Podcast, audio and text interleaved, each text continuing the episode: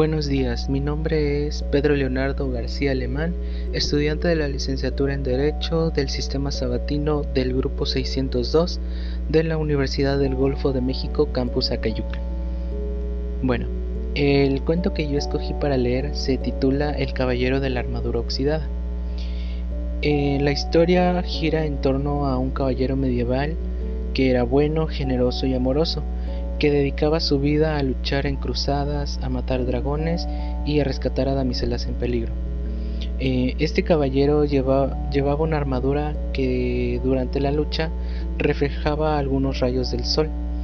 Con el tiempo el caballero se habituaba a llevar siempre puesta su armadura, sin siquiera quitársela para dormir.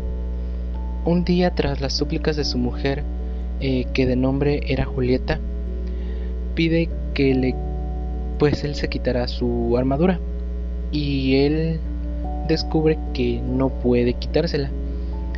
Es así como se empieza a desarrollar un poco más la historia, ya que al no poder quitarse su armadura el caballero se asustó por no poder sacarse todo eso de su cuerpo, ya que al intentar quitársela eh, se dio cuenta que pues parecía que estaba pegada. Luego un bufón de del reino le comentó al caballero sobre el mago Merlín. Él podía ayudarle a quitarse esa armadura.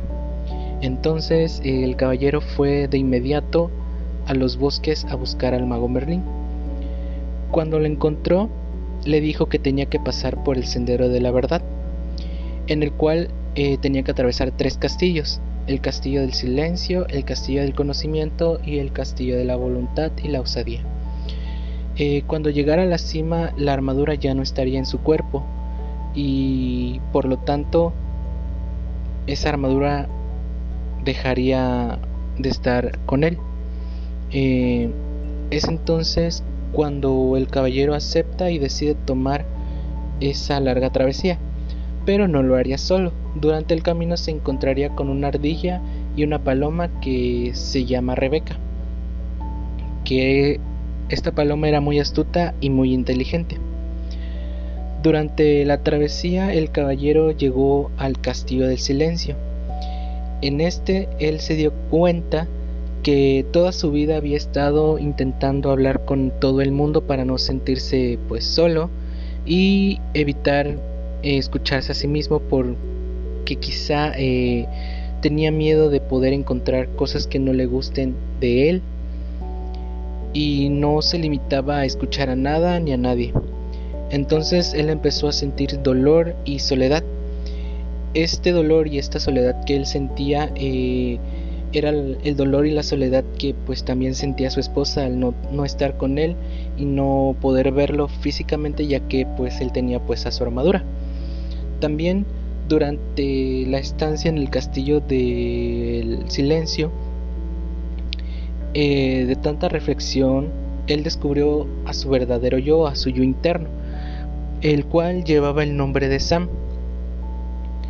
Em,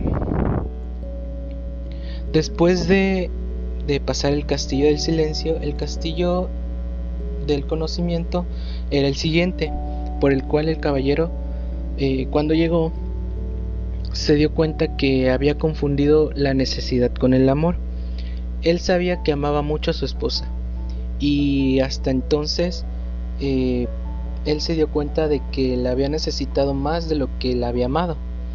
Y pues no solo necesitaba el amor de su esposa, sino de todos a su alrededor, porque no se amaba a sí mismo, pues él amaba la atención que estos le prestaban cuando él estaba cerca de ellos por su armadura. Además también se dio cuenta de que si no se amaba a sí mismo no podía amar a nadie más. Y entonces él aprendió a que debe compartir todas las cosas que posee con los demás y no solo preocuparse por él mismo. Eh, ya cuando llegó al castillo de la voluntad y la osadía, el caballero tuvo que enfrentar y derrotar al dragón de la duda y el miedo, justo lo que él sentía, dudas de sí mismo, eh, que quizás se encontraba el miedo por no ser lo que todos esperaban de él y por, tanto sentirse rechazado. Finalmente, eh, después de darse cuenta de todos estos aspectos, él dejó de sentir miedo y duda y pudo derrotar al dragón y salir victorioso del castillo. Eh, después, ya cuando salió del castillo, el caballero pudo ver la cima de una montaña, la cual empezó a escalar poco a poco. Y pese que iba ya con los dedos ensangrentados por, por las rocas filosas de la montaña, no se dio por vencido y continuó escalando. Ya cuando llegó a la cima, se dio cuenta de que no se puede aferrar a lo conocido, sino que debe explorar también lo desconocido. Eh, por esta razón, él se dejó caer al vacío y se desprendió de todos los prejuicios que había hecho contra todas las personas que lo rodeaban, incluyendo a su esposa, y sin siquiera conocerles, también sin siquiera tratarles, y más aún a quienes le brindaban su amistad por el mm, por él eh, siempre pasaba esos pensamientos. Él también pues, veía los defectos de los demás sin siquiera darse cuenta que pues él quizá también tenía mucho más y también tenía muchos errores eh, entonces cuando empieza a caer hacia arriba hasta llegar a la cima de la verdad, él se da cuenta que en sí eh, es el amor lo que él necesitaba, el amor mismo, el amor propio. Eh, después se dio cuenta de que la armadura que llevaba puesta se empezó a desprender de su cuerpo al aceptar eh, pues tal y como era él y a los demás y como son eh, pues eso les hace eh, hacer ser unos seres especiales y ser unos seres únicos y racionales también.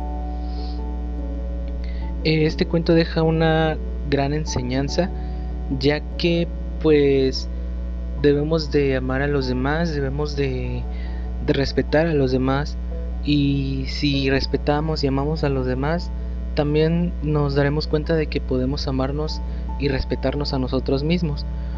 En algunos casos puede ser así o en otros casos puede ser al revés, amarse y respetarse uno mismo y poder amar y respetar a los demás. Eh, este ha sido todo